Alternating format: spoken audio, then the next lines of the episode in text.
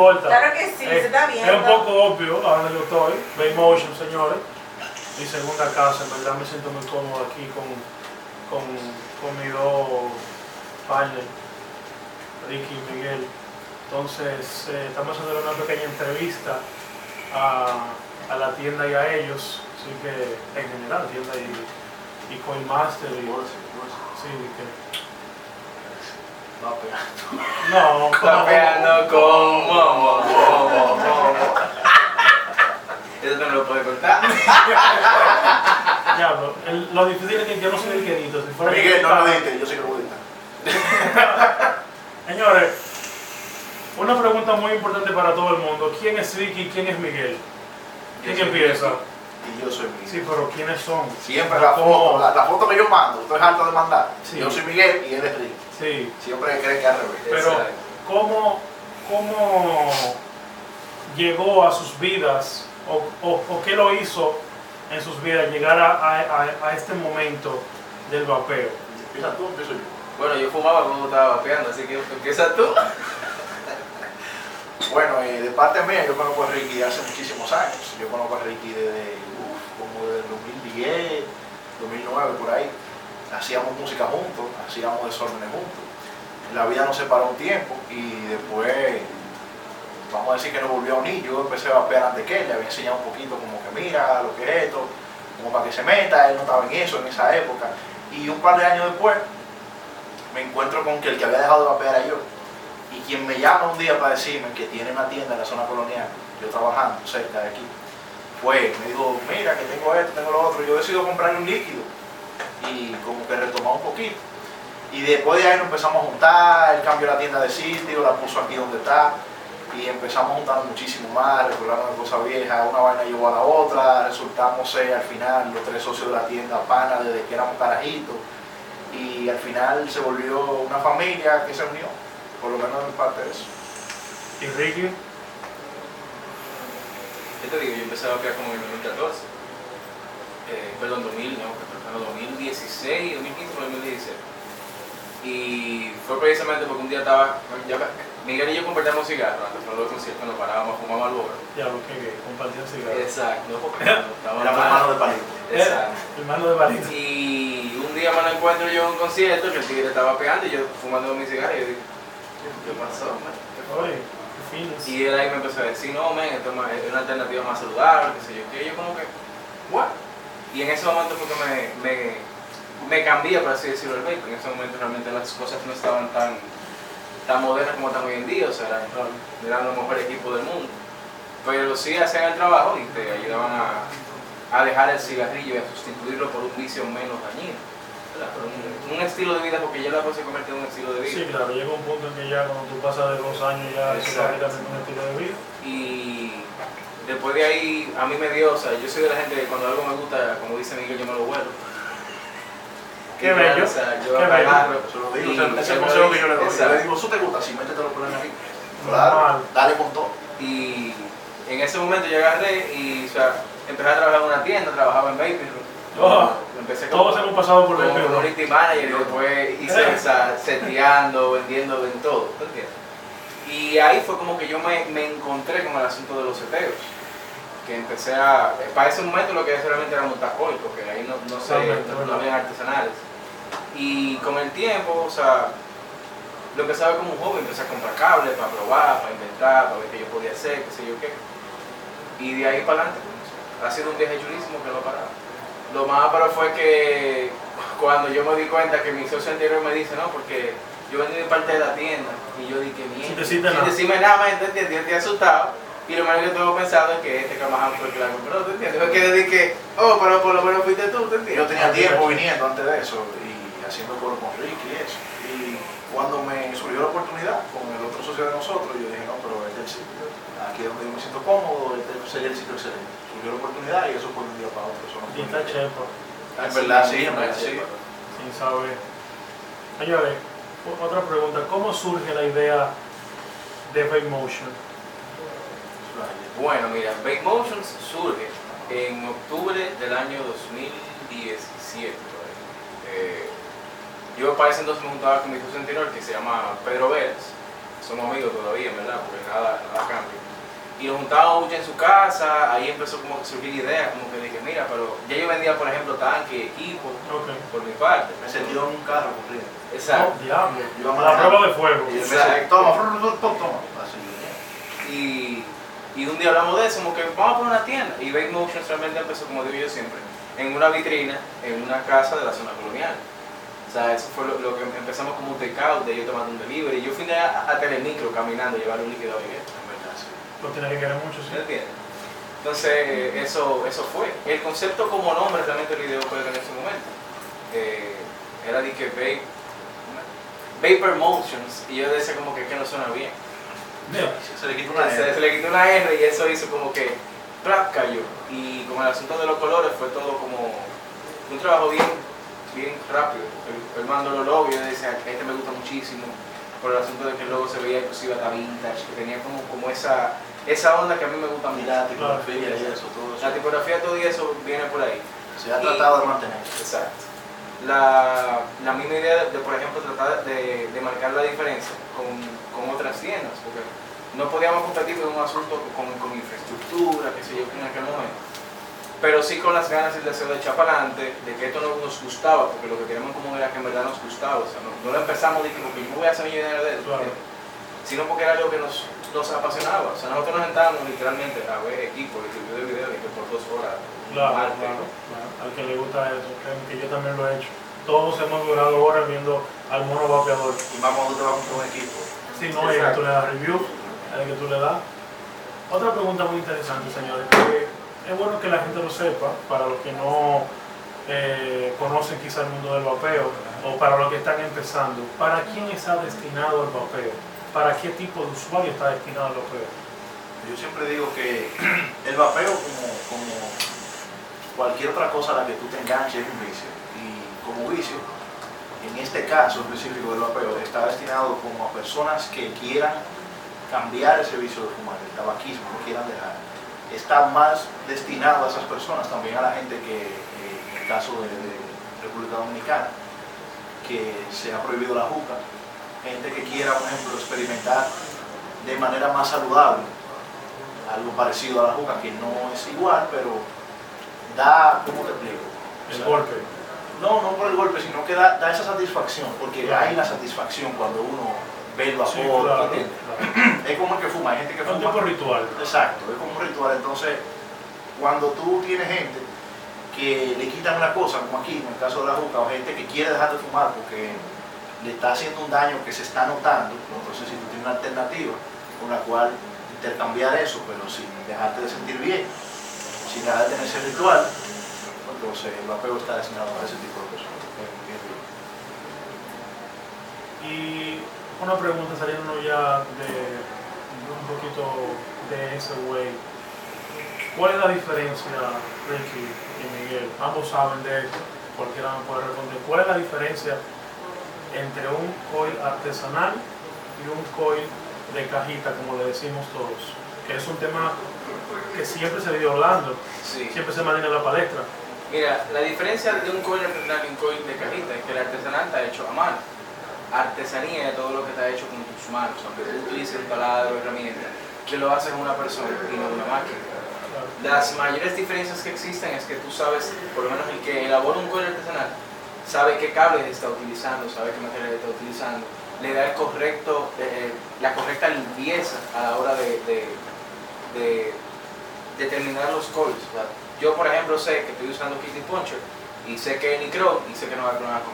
¿Entiendes? Por eso que aquí tú me oído mucho decir que, que, que yo aquí doy garantía de dos meses con los coils, que eso es algo como que nadie hace. Porque Bueno, yo tengo ya como tres con esto ya, y todavía Sí, eso, suele pasar, yo tengo tres meses y pico con este problema. Y eso es dando, dando fuerte. Incluso me puede hacer una señal y tal, que mira, para que me lo cambie ya, que tengo como tres meses y pico, y él lo calentó, lo limpió, y me dijo, puta, nuevo, pues, le puso algo, no sigue le dando, y yo, pues, está Normal. bien. Claro, Sí. todo depende del líquido. No, claro, claro, eso también influye mucho. soy muy cuidadoso. un coil artesanal siempre te va a durar mucho más tiempo. O sea, no importa que tú no seas la persona más estricta con el mantenimiento, no importa que tú vapees de esos líquidos que son asesinos de coil y de algodón. No es que no te va a, a caramelizar, tal vez líquido, Porque no te vaya a hacer un daño, pero a la hora de tú limpiar el cobre y hacer el mantenimiento, el cobre todavía sigue vivo. En cambio, los cobre de cajita, como se conocen, tú agarras un líquido que lo explota y cuando tú vas a hacer mantenimiento está rojo del óxido ya, pues ya, ¿se entiende? ya eso suelta partículas y ya no es bueno seguirlo porque te está haciendo un daño. Claro. Una pregunta de, de tantas más. ¿Cómo ven el vapeo en República Dominicana a corto y mediano plazo? Bueno, mira, a corto plazo el vapeo ha crecido mucho. Si nos ponemos a ver, por ejemplo, en el 2014 éramos de que un grupo reducido de personas lo que vapeábamos. Sí, no se le... Inclusivemente hasta nos conocíamos. O sea, tú pasabas por la calle y Sí. veías un tigre vapear y tú tú conocías. exacto, y entonces eran panas. ¿Qué parece fulano? Exacto, o sea, Una se hacían cheche y junte muy ápero. Eh, hubo un junte como en el 2014 que se, llamó- se llamó Carne Bake, que era una parrillada con vapeo, una chulería. Y, y se hicieron muchos amigos de esa época. Pero hoy en día, por ejemplo, ha crecido tanto la industria, porque eso es lo que hay que ver. O sea, para el 2014, si existían quizás 20 tiendas formales en, Claro. en el país, eh, hoy en día, men, tú Cada quien es la tienda. Exacto. o sea, eso ha, ha denotado el crecimiento, sin embargo, el mercado se ha ido dañando mucho. ¿Por qué? Porque ya personas, por ejemplo, que no manejan los temas del vapeo, Que lo se hacen por meten- simple negocio. se meten en un negocio, ya no tienen, por ejemplo, el, el criterio a la hora de venderte un líquido, Sí, a la hora de porque lo que un es vender.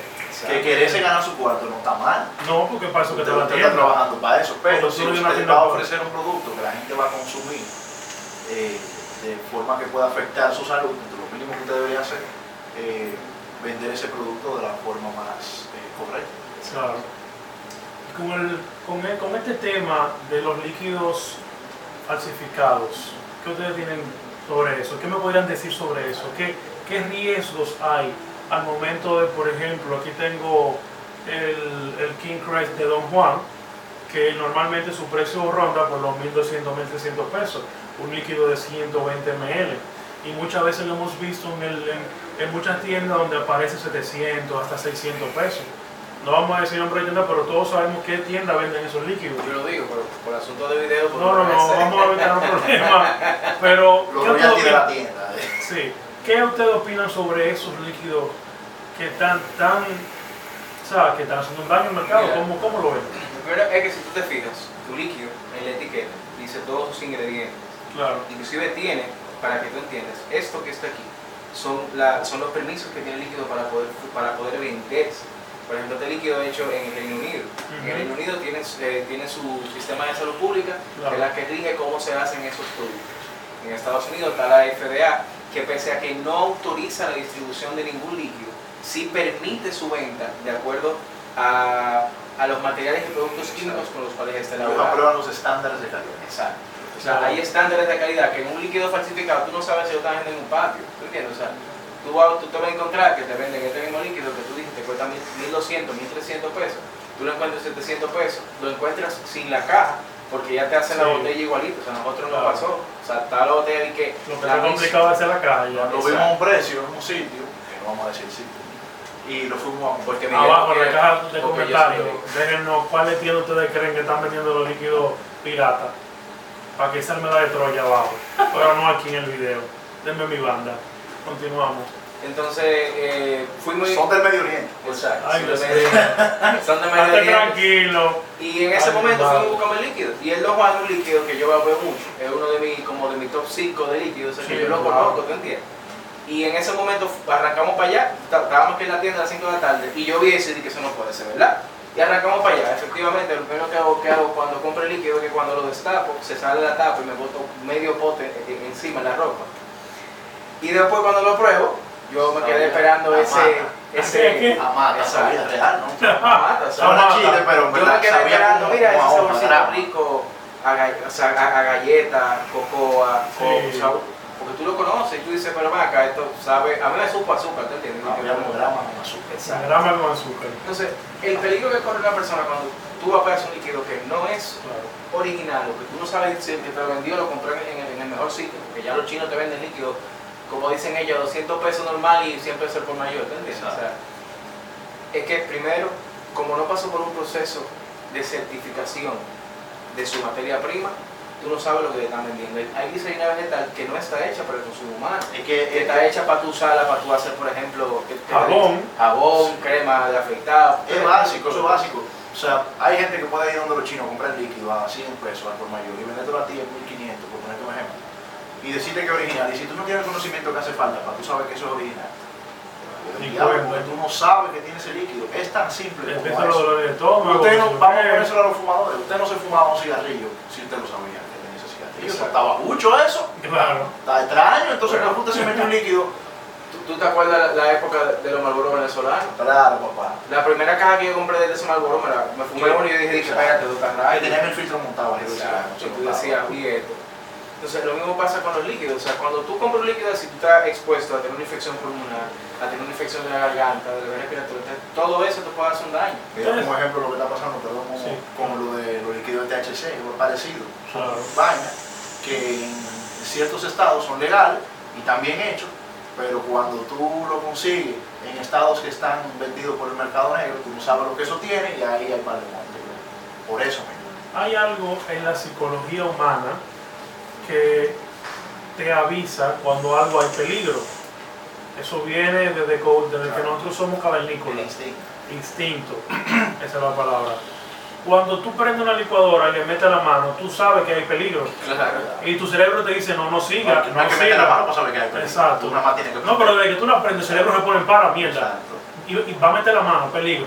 Entonces, ¿por qué el ser humano, cuando te venden un líquido a tan bajo costo, tú sabiendo por qué, hermano, ya 100 120 ml o 60 ml a tan bajo costo, el cerebro te tiene que decir peligro. Lo que pasa es que la gente se ha encargado de buscar economía en ese caso. No Ok. se, se dejan ofuscar porque ven un precio más barato. Y, por la economía, mira el problema que tenemos con el THC. lamentablemente, pero eh, o sea, eh, como está diciendo, ese instinto ahí no existe porque la gente está super- superponiendo otras cosas que ahorrarse unos cuartos.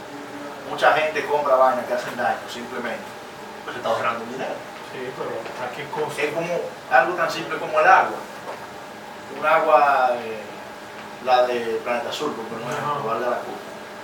Tú la compras en el colmado a 15, pero en la calle a 10, pero en la calle veces que te llenan esa botella. De Que se, han de visto, que se han visto muchos Y se ha muerto pila de gente, pero la siguen comprando. y normal. Porque están a 10, no están aquí. Y los carritos, eso, la, la boquita Los, los- los- los camioncitos de agua. Ajá. Ah, es más barato llenar un botellón de ahí Exacto. que compraron el colmado. Pero te, te está muriendo. Yo siempre he dicho que eh, yo siempre he dicho que el vapeo es una necesidad, o sea, es un vicio y realmente si tú no tienes el dinero para tú sustentar eso de manera adecuada, o sea, si tú no tienes, por ejemplo, tú decir que yo puedo gastar 4 mil pesos mensuales en líquido para mi uso, para estar tranquilo, entonces no lo hagas. ¿Entiendes? Lo adecuado es que si tú no puedes comprarte un líquido auténtico, no puedes comprarte unas baterías en un sitio que tú sabes que te- venderán unas baterías que son originales, pues no las compres y a la franca, deje el vapeo porque no para ti. Para tú estás dañando tu salud posiblemente con un líquido que no está hecho bajo las calidades que tiene que tener, o sea, bajo las certificaciones de estos materiales, lo adecuado es que tú no vapees. Si es así. Entonces, para finalizar el video, algún mensaje que tengan para los para los, no- los iniciadores, no, iniciantes o los nuevos vapeadores, eh, dígase 15, 16 años, que se está viendo mucho eso, que no está bien, dígase, tú sabes, pero ¿qué mensaje ustedes tienen para ellos que están iniciando en este mundo del vapeo? Mi mensaje en verdad es que el vapeo no es de edad. Porque el vapeo está destinado para personas de mayor- mayores de 18 años. Todo el producto del tabaco está destinado para mayores de 18 años porque son personas que ya saben lo que quieren y están dispuestas a poder uno pagarse su, su, su bici, porque que decirlo así. ¿Tú entiendes? Y hacer las cosas adecuadamente. Un menor de edad no puede ir a una tienda a comprar líquido. A una tienda que se respete porque no lo van a aceptar. Entra aquí y a- aquí pedimos cédula a, a todo el que vemos sin barba, ¿tú entiendes? Aquí hay un cliente que parece jovencito. Parece que tiene como 16 años. El tipo viene y compra su vaina. Y la primera vez tuvimos que pedir cero. Nada por la sospecha. Puede que el cliente se ofenda, pero realmente para uno Que no puedo ofenderse porque es una medida de seguridad. Exacto. Eh, mi mensaje realmente serían dos. Número uno, si usted no es mayor de edad todavía, mejor invierta ese tiempo en educarse para que, aunque se oiga Charlie, tal vez se oiga como que oye a este diciendo a uno que, que se eduque de vapeo. Sí, hay que educarse. Hay que De educarse. todo lo que usted se mete en su cuerpo hay que educarse. Edúquese. Número uno, porque así cuando usted llega a la mayoría de edad y todavía quiere hacer esto, lo puede hacer con un poquito más de autoridad, porque ya sabe que puede defenderse. Y número dos, es que, como decíamos antes, si tú tienes tu vida clean, tú no tienes ningún vicio, entonces por chulería no lo empieces a hacer, porque al final va a tener un vicio que antes no tenías, vas a tener un problema que antes no tenías, vas a tener una necesidad que suplir que antes tu cuerpo no la pedía. Entonces, mejor dejes eso así. Eh, sin más, señores, nos vemos en una siguiente entrega. Así que feliz vapeo. Voy a decir de nuevo, vapeando como. Este mamaculo con el maldito muñequito atrás. Con- Mamaculo con maldito muñequito atrás. Eso no sabe.